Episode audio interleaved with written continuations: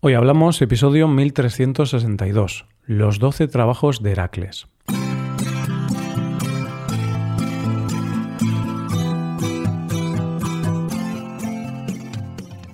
Bienvenido a Hoy Hablamos, el podcast para aprender español cada día.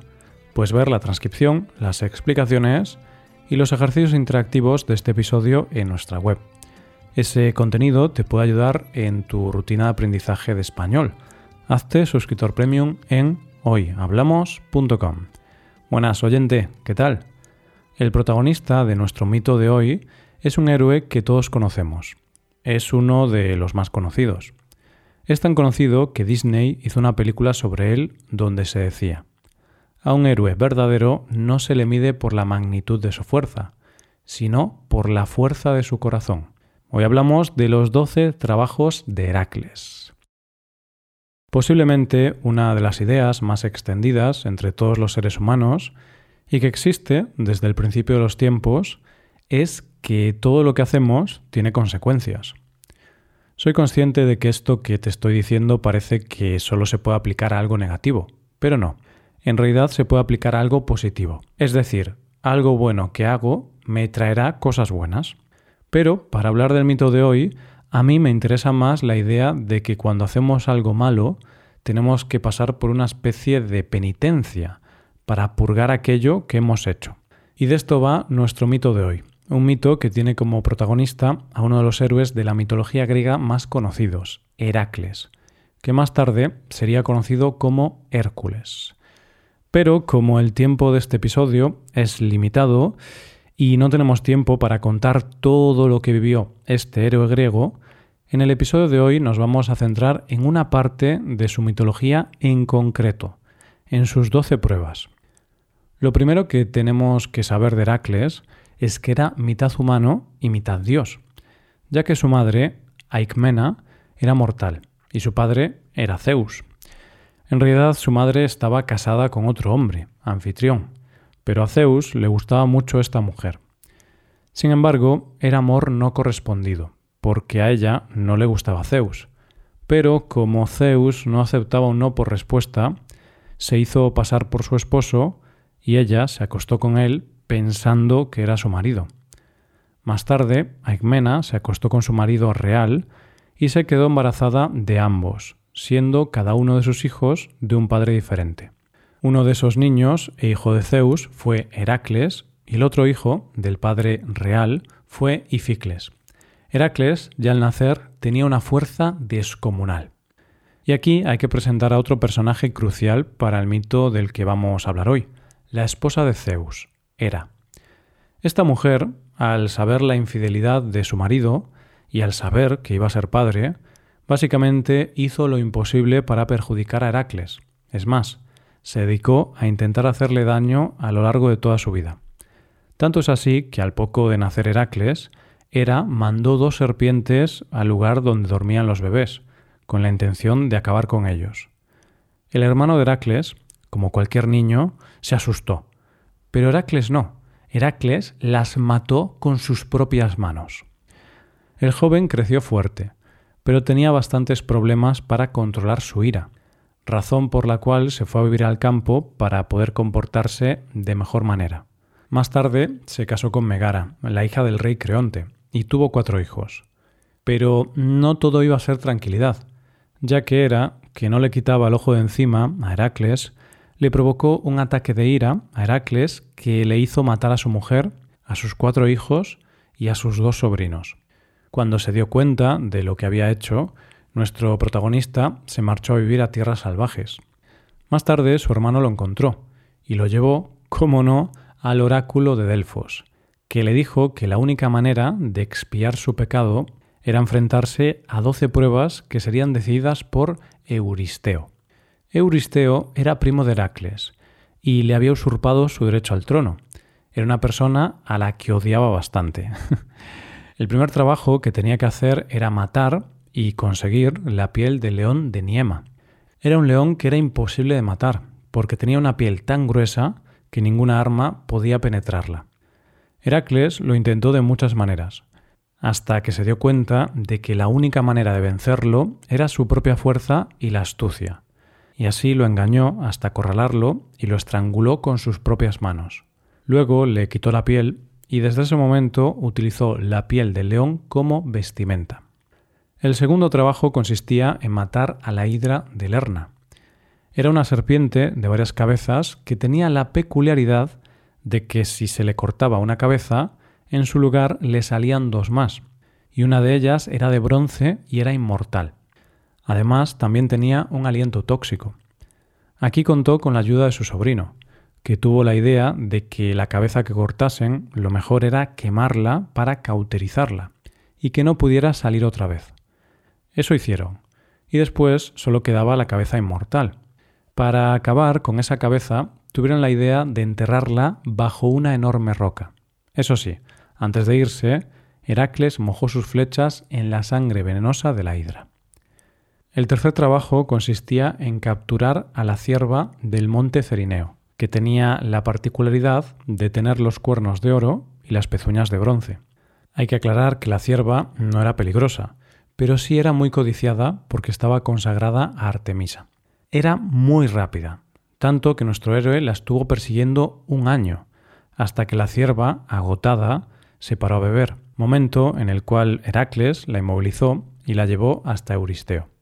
Para el cuarto trabajo, Heracles tenía que capturar al jabalí de Erimanto, era un jabalí que daba un poco de miedo, ya que podía provocar terremotos a su antojo, arrancaba árboles con sus colmillos y se alimentaba de hombres. Y aquí nuestro héroe lo hizo más o menos como en su trabajo anterior. Lo persiguió hasta acorralarlo y lo llevó vivo para enseñárselo a su primo. En el quinto trabajo, Heracles tenía que exterminar los pájaros de la laguna Estinfalia, que tenían la peculiaridad de que tenían el pico, las garras y las alas de bronce, y además eran carnívoros. El caso es que Heracles se puso a disparar sus flechas, pero eran demasiados pájaros, no podía hacerlo así. Así que Atenea lo ayudó otra vez dándole un cascabel de bronce. Cuando Heracles tocó el cascabel, los pájaros alzaron el vuelo huyendo aterrorizados y abandonaron el lugar. Eso sí, Mientras huían, Heracles mató a todos los que pudo. La misión para el sexto trabajo era limpiar los establos de Augías en solo un día, cosa bastante complicada, ya que eran muy nauseabundos, no se habían limpiado nunca. La idea de Euristeo para este trabajo era humillar a Heracles, ya que no era enfrentarse a grandes bestias, era limpiar un establo y si no lo conseguía, la humillación iba a ser importante. Pero una vez más, Heracles demostró que con ingenio se consiguen muchas cosas, y lo que hizo fue desviar dos ríos y así las aguas limpiaron los establos rápidamente. En el séptimo trabajo vamos a conocer a un viejo conocido de otros episodios, ya que este trabajo consiste en capturar al toro de Creta. ¿Te acuerdas de ese toro que surgió de las aguas y que el rey de Minos no sacrificó y se quedó? El caso es que antes de estar en el laberinto, el Minotauro estaba suelto y no podían capturarlo, así que la tarea fue encomendada a nuestro héroe. Este consiguió doblegarlo e ir hasta la presencia de su primo montado sobre su lomo y a través del marejeo. Lo dejó en libertad y más tarde, como contamos en el anterior mito, lo mataría Teseo. La misión del octavo trabajo consistía en llevar hasta Tirinto a las yeguas de Diomedes. Eran cuatro animales carnívoros que pertenecían a dicho gigante, y que las tenía encadenadas y las alimentaba de carne humana. Tras una lucha, Heracles arrojó al propio Diomedes a las yeguas, que milagrosamente se volvieron mansas tras comer a su dueño. Esto hizo que Heracles pudiera atraparlas, atarlas al carro y llevarlas ante la presencia de su primo, y éste, a su vez, entregó las yeguas a Hera. El noveno trabajo sería conseguir el cinturón de Hipólita, reina de las Amazonas, para entregárselo a la hija de Euristeo. Cuando Heracles llegó, parece ser que habían llegado a un acuerdo, pero Hera creó un enfrentamiento entre las Amazonas y Heracles. No podía acabar bien, y no lo hizo. Heracles consiguió el cinturón tras matarlas.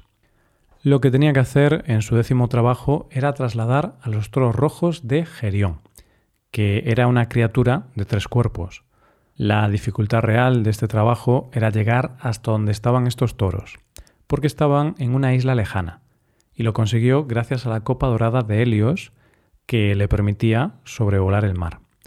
Consiguió llevarse al ganado y mató al gigante que los custodiaba con sus flechas, pudiendo presentar el ganado a Euristeo, que lo sacrificó para Hera. En su penúltimo trabajo tenía que obtener las manzanas del jardín de las Hespérides, y lo consiguió engañando a Atlas para que las consiguiera él.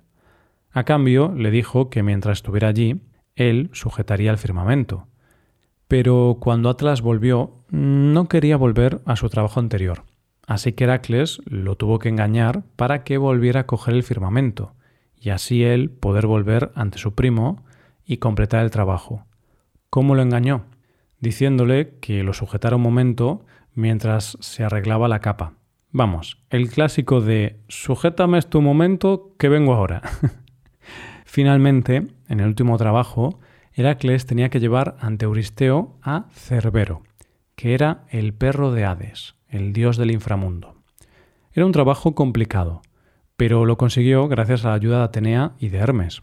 Hay varias versiones de cómo lo consiguió, y la menos violenta dice que simplemente convenció a Hades de que le dejara el perro. Lo llevó ante Euristeo y luego lo devolvió al inframundo. Una vez cumplidos todos los trabajos, Heracles fue liberado de su culpa y siguió viviendo más aventuras, que no por falta de ganas, sino por falta de tiempo, no podemos contar en este episodio. ¿Qué aprendemos con los doce trabajos de Heracles?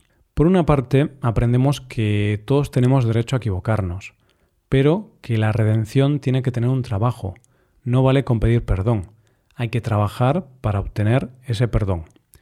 Pero además aprendemos que esos trabajos no son más que las pruebas que pasamos en la vida. Pruebas que pueden ser duras, que pueden parecer imposibles, pero que se pueden conseguir si se busca cómo conseguirlo. Además, Heracles hace el camino, pero no lo hace solo, acepta ayuda, acepta consejo, tiene la sabiduría de saber que él solo no puede. Heracles es la lucha humana contra los obstáculos tanto internos como externos porque para conseguir algo en la vida, a quien primero tenemos que vencer es a nuestros miedos y demonios. Y esto es todo por hoy, oyentes. Espero que os haya gustado mucho el episodio y espero que haya sido de interés. Muchas gracias por escucharnos. Por último, te recuerdo que puedes hacerte suscriptor premium para utilizar los contenidos del podcast en tu rutina de aprendizaje. Hazte suscriptor premium en hoyhablamos.com.